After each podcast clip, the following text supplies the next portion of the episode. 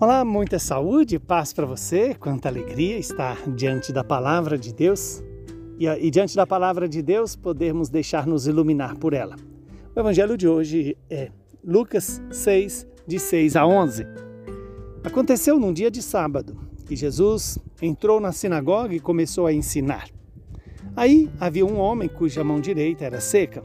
Os fariseus, da lei, eh, os fariseus e os mestres da lei o observavam para verem se Jesus iria curá-lo em dia de sábado e assim encontrarem motivo para acusá-lo.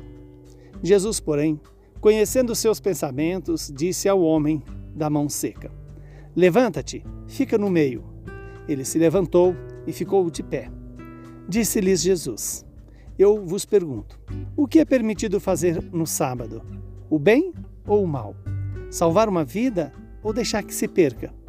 Então Jesus olhou para todos os que estavam ao seu redor e disse: E disse ao homem da mão seca: Estende a tua mão.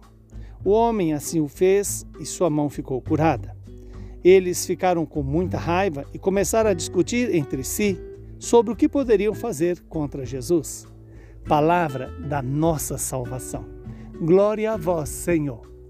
Louvado seja Deus por esta palavra. Que esta palavra ilumine a nossa vida, santifique a nossa história.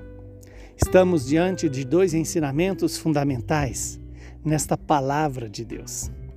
Primeiro é qual é o valor que estamos dando à lei. Estamos usando da lei para construir a ordem, a fraternidade ou para massacrar as pessoas.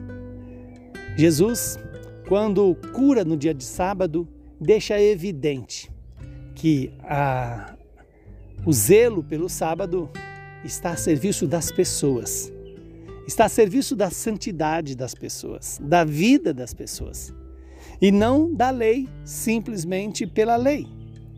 Pois a lei por si só não é capaz de dar ao homem o amor e muito menos a salvação. E Jesus então revela o seu desejo de que nós compreendamos a lei não como instrumento de escravidão da pessoa, mas como instrumento de liberdade, comunhão, ordem, pacificação social. O outro ensinamento é o milagre que Jesus faz para um homem que tem as mãos, a mão direita seca. A mão é sempre expressão de toda a ação humana. É, pela, é com as mãos que nós saudamos, ofertamos, acariciamos, corrigimos, abençoamos, transmitimos o Espírito de Deus. No entanto, aquele homem, tendo a mão direita seca, significa a figura minha e sua.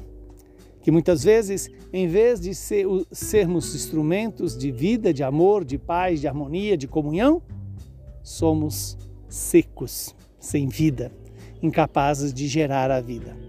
E, no entanto, Jesus chama aquele homem e convida aquele homem para ficar no meio.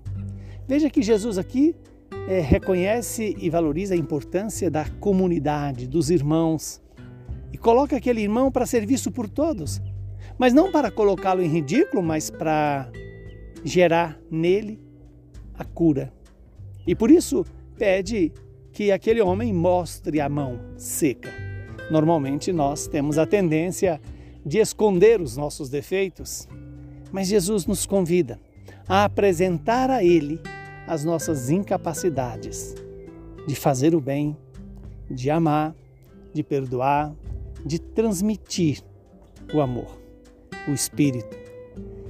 Que hoje eu e você tenhamos a coragem de ouvir esta palavra de Jesus. Estende a tua mão, coloque as, à minha vista as suas obras ainda que sejam somente os pecados.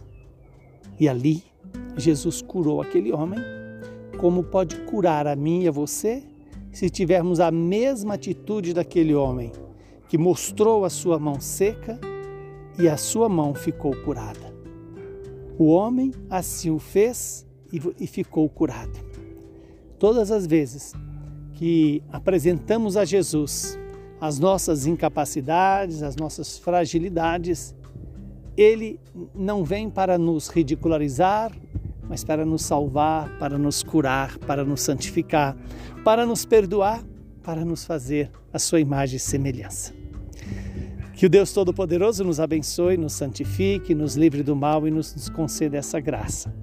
De ouvindo a palavra de Jesus, obedeçamos esta mesma palavra e façamos a sua vontade. Que o Deus Todo-Poderoso nos abençoe. E Ele que é Pai, Filho e Espírito Santo. Saúde e paz para você e para todos os seus.